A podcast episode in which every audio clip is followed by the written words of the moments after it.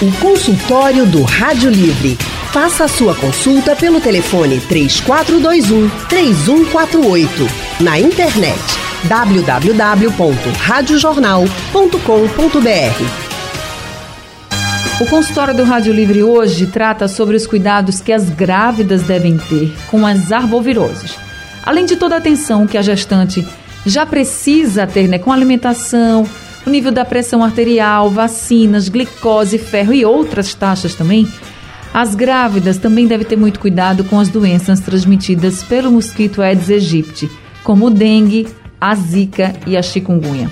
Para trazer orientações, nós estamos recebendo a doutora Milena Pinheiro. Ela é médica infectologista e atende no Hospital Português, no Hospital Correia Picanço e no Procap. Doutora Milena Pinheiro, muito boa tarde, seja bem-vinda ao consultório do Rádio Livre. Boa tarde, Ana. É sempre um prazer conversar com vocês e poder esclarecer algumas dúvidas. A gente que agradece a sua participação aqui conosco, viu, doutora? Quem também está hoje no consultório com a gente é o médico ginecologista e obstetra, Dr. Flávio Xavier. Dr. Flávio é especialista em mastologia e tem doutorado em tocoginecologia.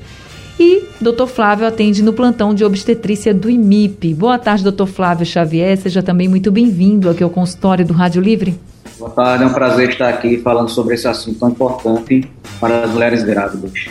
Pois é, doutor Flávio. Cidade. Doutor, quando a gente fica grávida, quando a gente sabe que alguém está grávida, a gente se preocupa muito com a zika, né? Até por tudo que a gente já viveu, aquela questão da microcefalia nos bebês, por exemplo, que assustou muita gente. Então, quando se fala de arbovirose e gravidez, se vem logo esse risco da microcefalia, se vem logo a preocupação com a zika.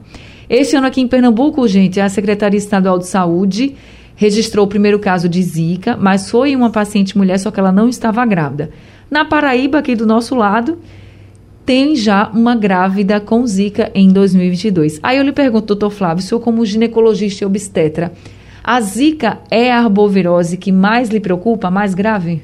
Vejam, todas as arboviroses, elas são preocupantes, né, no sentido de que elas estão associadas a maior risco de baixo peso ao nascer, nato mortalidade, pré-eclâmpsia e é, prematuridade. Então, é, todas elas são preocupantes.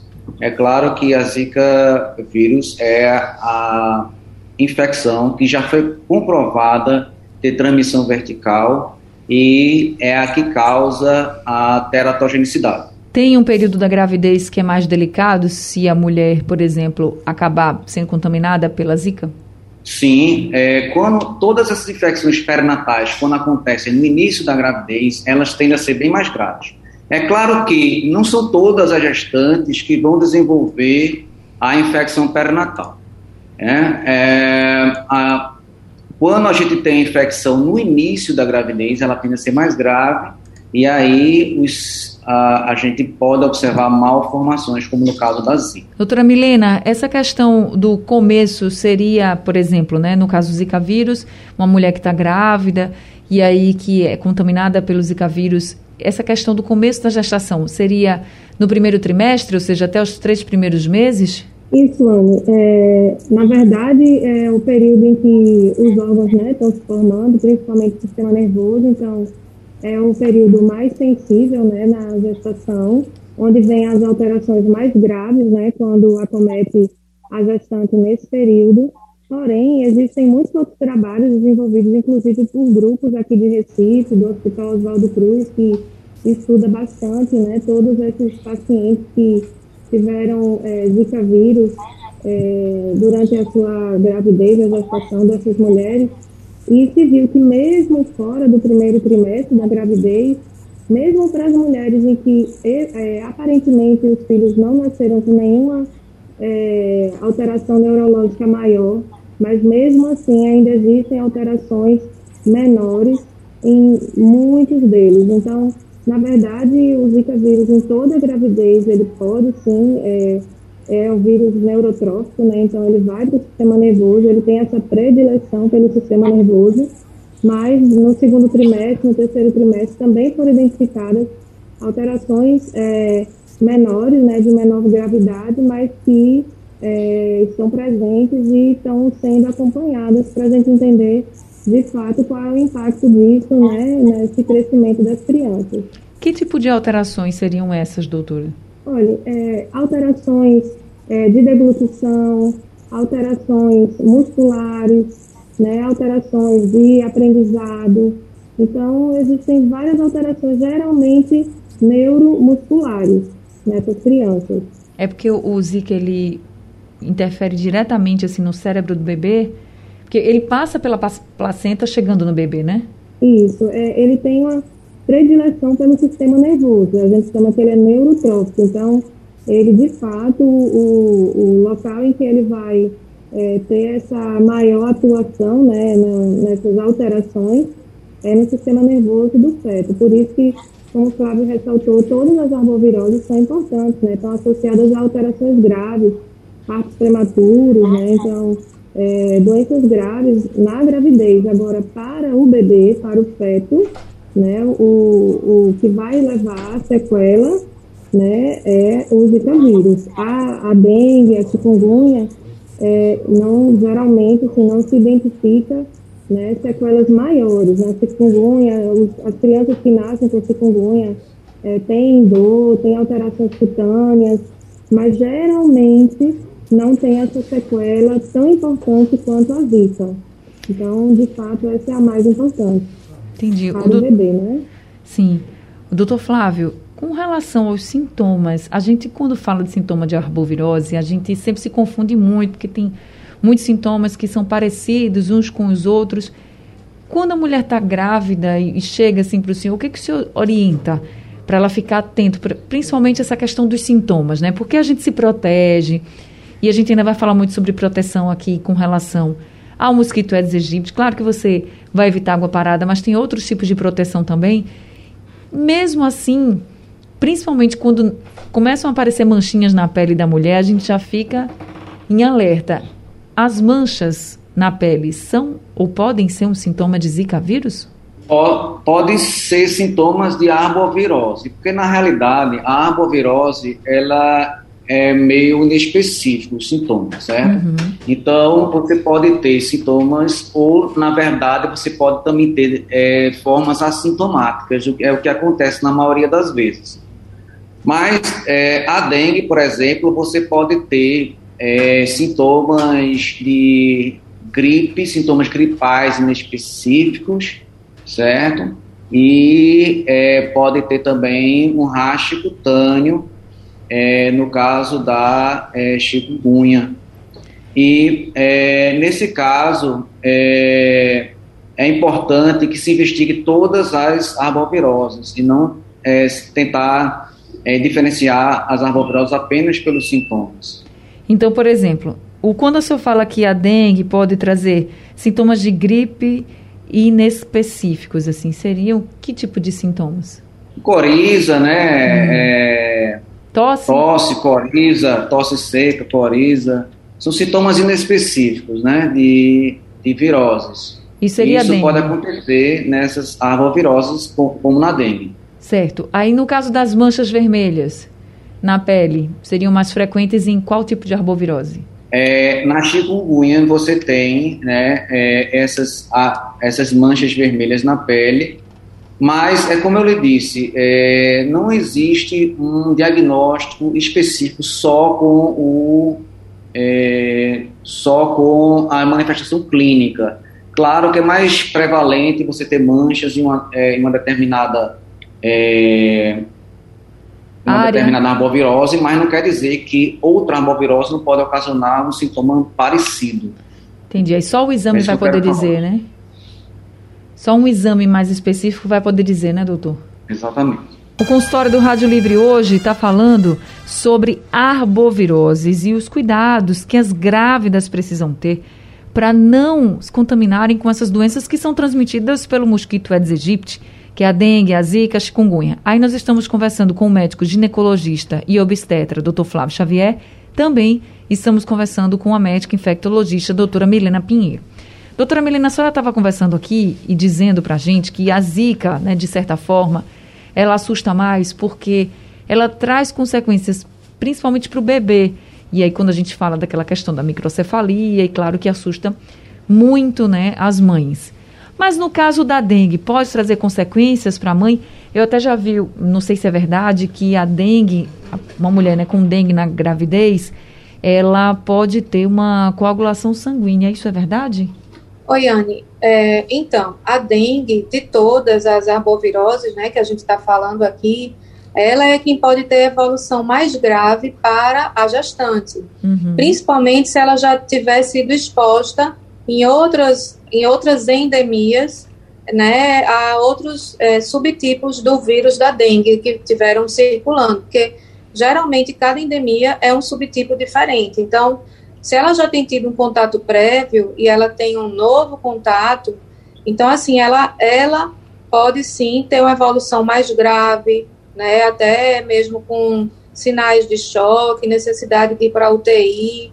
Então, assim, é, é importante o reconhecimento da arbovirose, né, para que ela, como o Flávio falou, né, para que ela possa ser é, da melhor maneira possível identificada, que geralmente a gente precisa de exames laboratoriais, porque os exames, é, a, os sinais clínicos são inespecíficos para todas essas arboviroses, então dengue, zika, chikungunya, cada uma tem características, né, que, que podem diferenciá-las uma da outra, mas para que a gente tenha uma certeza de fato, com, tem que ter o exame laboratorial, tem que ter o apoio do laboratório, né, mas todas as três, é, a dengue é quem pode cursar com a evolução para a gestante, né, até mais grave, com necessidade de internamento em UTI ou até mesmo né, risco de óbito.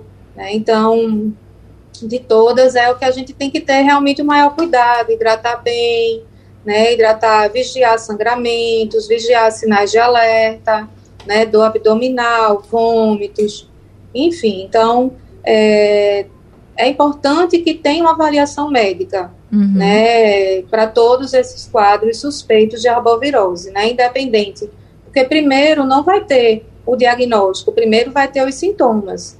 Então, se você tem, né, manchas no corpo, febre, né, dores articulares, que você né, não consiga explicar, né, tem que conversar com seu ginecologista, com seu obstetra, que está fazendo seu pré-natal, né, para receber a melhor orientação possível, né, para que possa, ao longo do, do período dessas arboviroses, ter né, a identificação de fato do que é, até para poder entender se vai ter que ter um acompanhamento é, durante a gestação ou não, né, principalmente em relação ao bebê, algumas alterações que podem acontecer caso seja Zika vírus, por exemplo.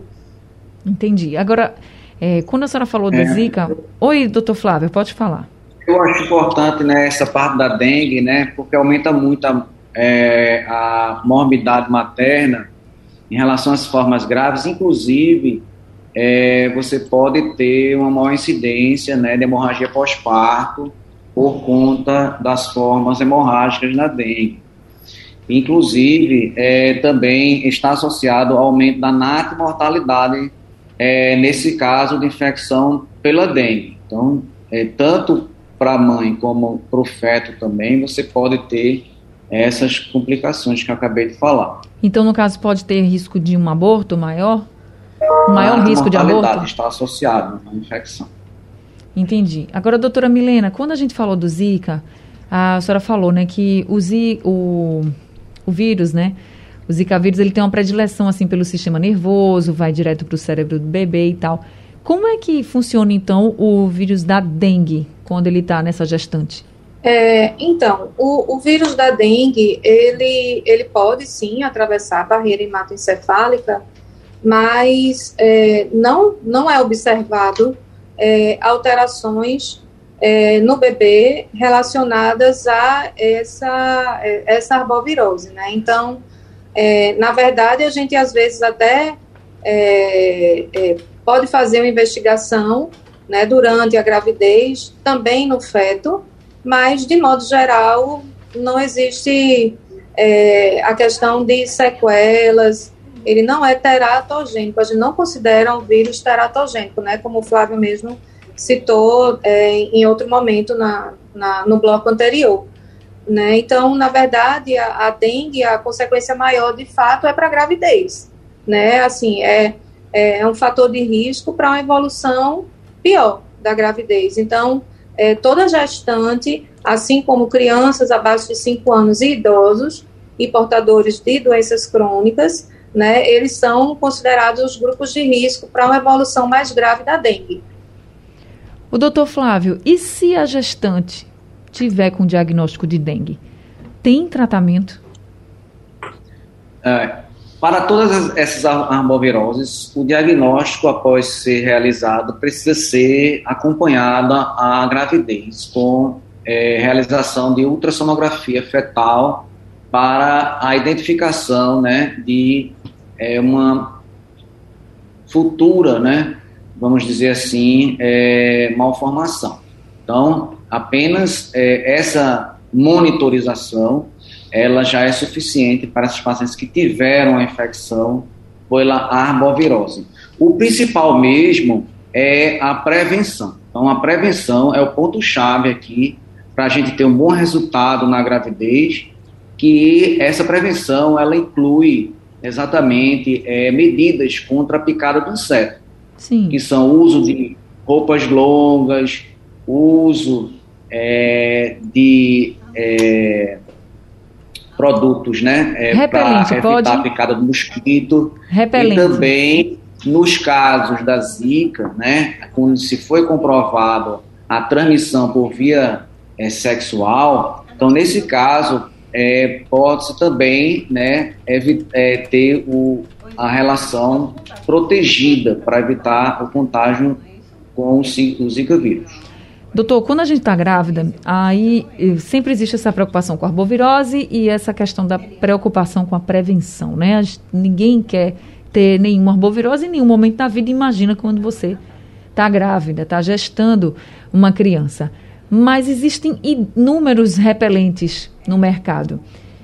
E a gente não pode comprar qualquer um. Então, eu queria que o senhor falasse assim, para quem está nos ouvindo agora e precisa se proteger, tem a questão das roupas, tudo bem, mas e o repelente? A gente usa? A grávida pode usar? Não pode? Qual é o tipo que pode? Pode usar a todo momento ou é melhor tipos evitar? no comércio para o uso das grávidas, assim, não tem esse, com relação a isso, não se tem problema não. Porque existem vários tipos, com várias substâncias, né, é, que você, é, que a grávida pode comprar, é, e assim, é, eu não é, colocaria o DEET aqui, mas existem outros, vários outros é, substâncias como, que são usadas para evitar a picada do inseto. Tem algum que o senhor diria assim, olha, esse você não usa, o que tiver essa substância você não usa, porque pelo menos para a mulher ter uma orientação assim, né, de procurar, porque tem tantos, né, às vezes é para a família inteira, mas aí a grávida não pode. Então, qual substância a gente, quando está grávida, não pode usar como repelente? Eu desconheço a substância que a grávida não possa usar como repelente. Eu, então, na realidade, os repelentes que estão no comércio são de fácil aquisição para as grávidas, porque eles todos, a maioria, né, a grande parte deles já tá, já tá, já são recomendados para as grávidas. Então, assim, eu realmente é, desconheço alguma substância de repelente que seja contraindicado para a grávida. Então pode ser comprado qualquer um, de spray, de, de creme, qualquer um. Pode ser sim. Então tem que se proteger, né, gente? Tem que se proteger sempre, porque ninguém vai brincar com mosquito Aedes aegypti. O consultório do Rádio Livre hoje está falando sobre os riscos das arboviroses durante a gestação. As mulheres grávidas não devem se preocupar apenas com a zika. Também precisam se preocupar com a dengue, também precisam se preocupar com a chikungunya. E aí a gente está conversando aqui com o médico ginecologista e obstetra, Dr. Flávio Xavier. E também estamos conversando com a doutora Milena Pinheiro, que é médica infectologista. Doutora Milena, a gente já comentou aqui sobre a zika, a gente já falou um pouco sobre a dengue, mas e a chikungunya na gravidez? Traz riscos para a mulher, traz riscos para o bebê? É, Anne, todas as arboviroses, elas, é, na gestação, elas vão tornar essa gestação de maior risco. Né? É, em relação à chikungunya, tá? O que é que é importante que, assim, é, pode incomodar muito a gestação, né? A gestante em si.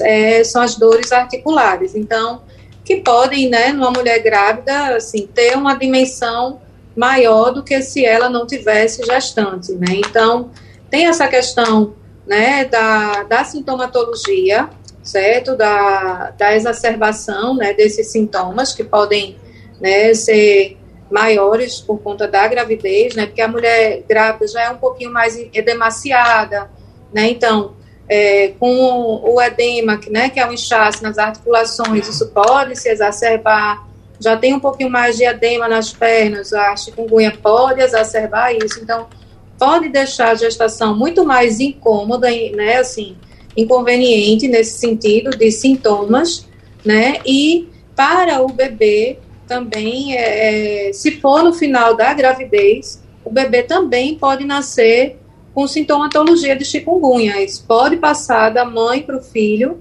e ele pode nascer com chikungunya também.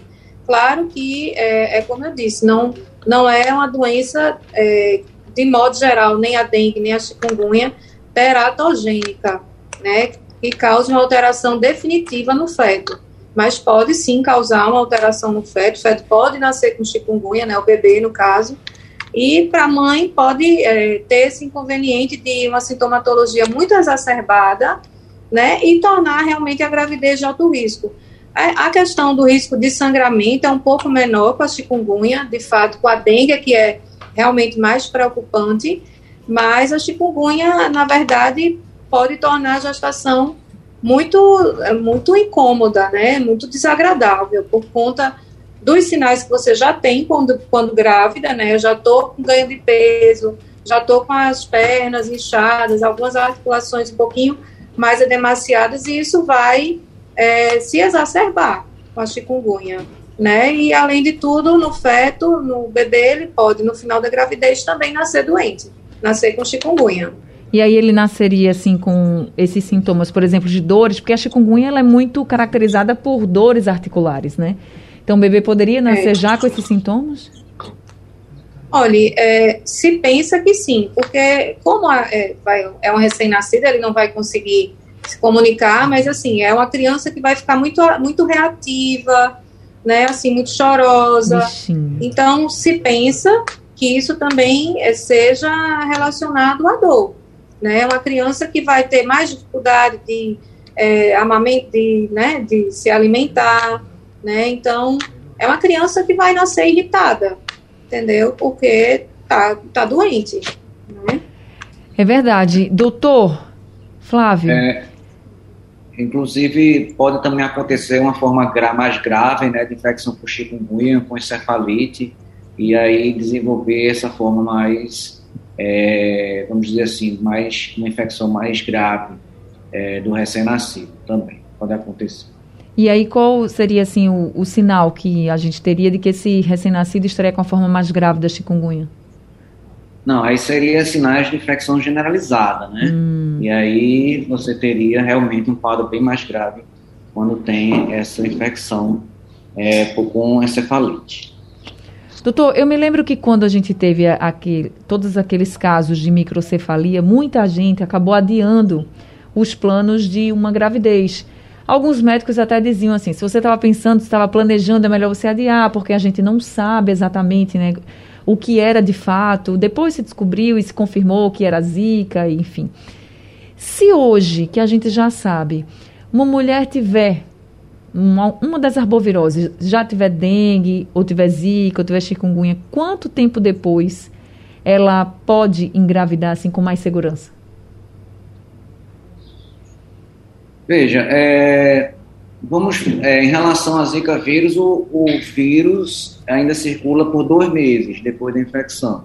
Sim. Então, é, pensando é, nessa é, questão que você falou, né, da, da grávida que fica com medo e tal, inclusive aquelas recomendações para não engravidar, ainda existe. Eu li um artigo é, de 2019 sobre os viajantes que orienta é, naquele ano que as viajantes não devem vir para os países endêmicos para, das arboviroses, a não ser que tenha necessidade né, realmente de vir para cá. Então você vê que existe ainda essa recomendação, assim, é, em relação, é, essa é uma recomendação internacional, mas que aqui a gente tem que prevenir da forma que a gente pode, na é verdade, com é, uso de repelentes e roupas maiores para evitar é, essa infecção.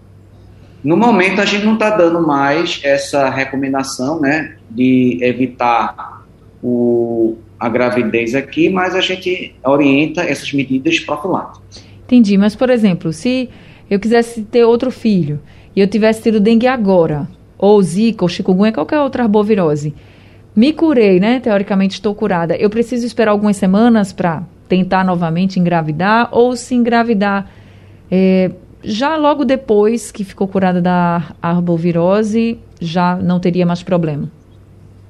O prognóstico de uma gravidez subsequente depende da primeira, depende muito da primeira. Então, se a primeira gravidez foi tudo bem, né, o bebê nasceu bem, é, não houve infecção congênita, deu tudo certo, eu acho que não existe é, um período específico para uma nova gravidez.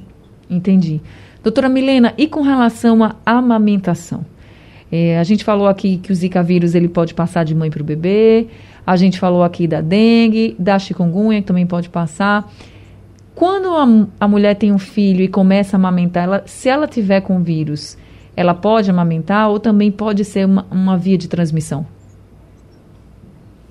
Olha, é, é uma via de transmissão mais rara, né? Não é que não possa acontecer, pode, mas é, a gente não, não contraindica a amamentação é, nos casos de é, uma puérpera, né, porque a gente já não está mais falando de gestante, Isso. já está falando de uma, de uma mãe com um bebê né, recém-nascido, é, a gente não contraindica a amamentação, até porque a amamentação também vai passar anticorpo protetor para o bebê, entende? Então, é, é, um, é uma via de transmissão que é bem, bem incomum, mas é, que de toda forma entre o risco e o benefício, né, a, o, o benefício é maior do que o risco.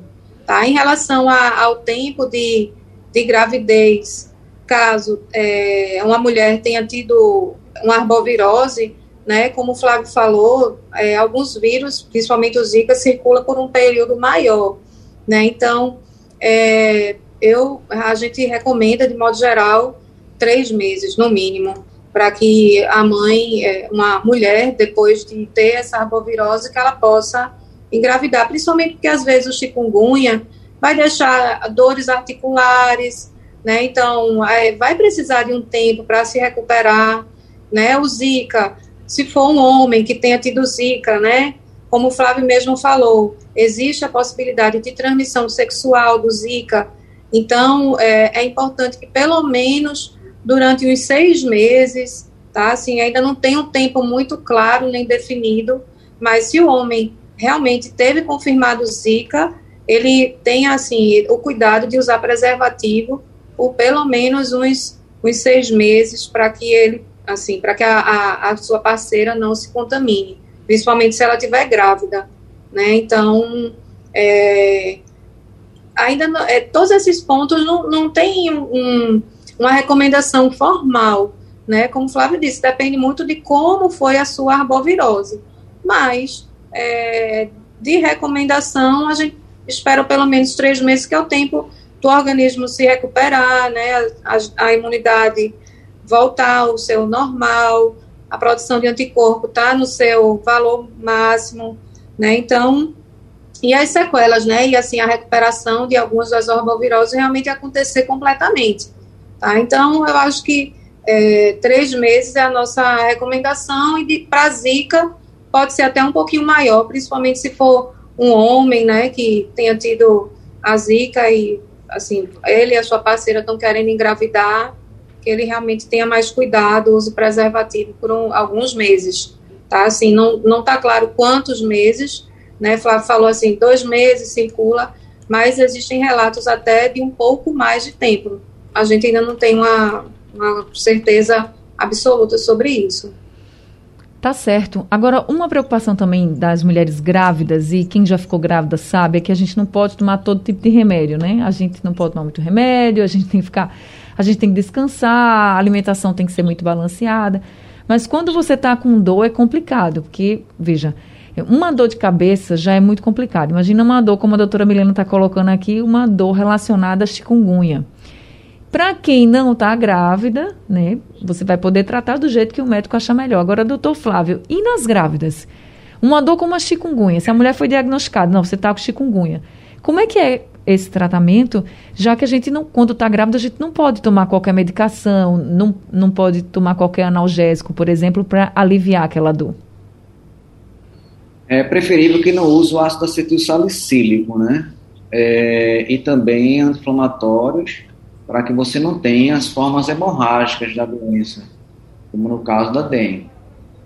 Mas é, um analgésico é, como dipirona, ele pode ser utilizado para aliviar dores, sim.